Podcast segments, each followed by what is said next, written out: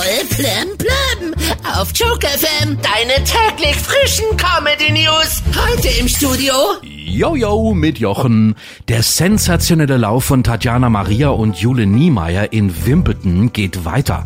Die beiden spielen jetzt im Viertelfinale gegeneinander. Also eine Deutsche kommt damit sicher ins Halbfinale. Ja, und da hat man ja schon mal ein Preisgeld von über 620.000 Euro sicher.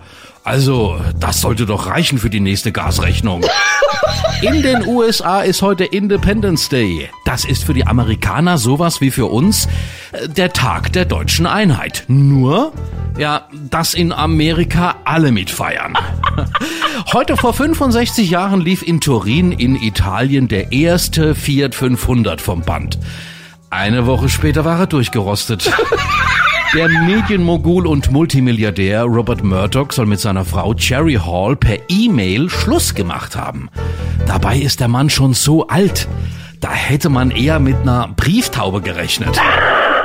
Elon Musk war beim Papst. Dabei stand er gar nicht mehr auf der Besucherliste. Aber wahrscheinlich hat er gesagt, er will den Papst treffen, sonst kauft er den ganzen Laden.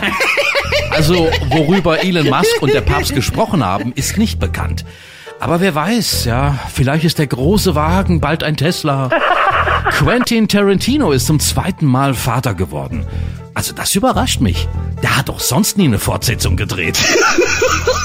Ah, das Schauspiellegende Gina Lollobrigida wird heute 95 Jahre alt. Ah, sie ist immer noch die größte Diva Italiens.